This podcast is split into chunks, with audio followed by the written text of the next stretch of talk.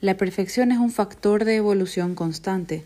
No puede ser estático, aunque puede existir esa posibilidad, pero no está permitido, ya que esta es una escuela para su preparación donde se les enseña a aprender a crecer, a discernir y saber desenvolverse solos, porque una vez graduados seguirán innovando y practicando sus habilidades, ya que estando fuera no significa que ese es el punto de perfección, y quedarse ahí, sino que siempre estarán evolucionando, sabiendo crecer por su propia cuenta.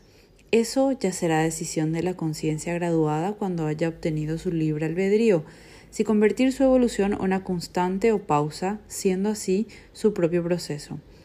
Si imaginamos a una conciencia integrada, quedaríamos asombrados por la belleza de su luz y saber cómo primeramente están creando y forjando su armadura, más los detalles especiales que tienen, sus primeros pasos hacia la práctica y creación.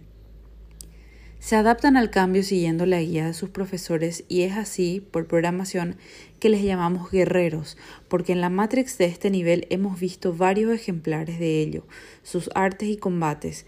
A nivel astral no es exactamente igual, ya que no existe la guerra debido a la inexistencia de la dualidad. Diríamos que son perfectos, lo son, y están en sus procesos individuales para crecer, desarrollarse y madurar para ser un verdadero Dios.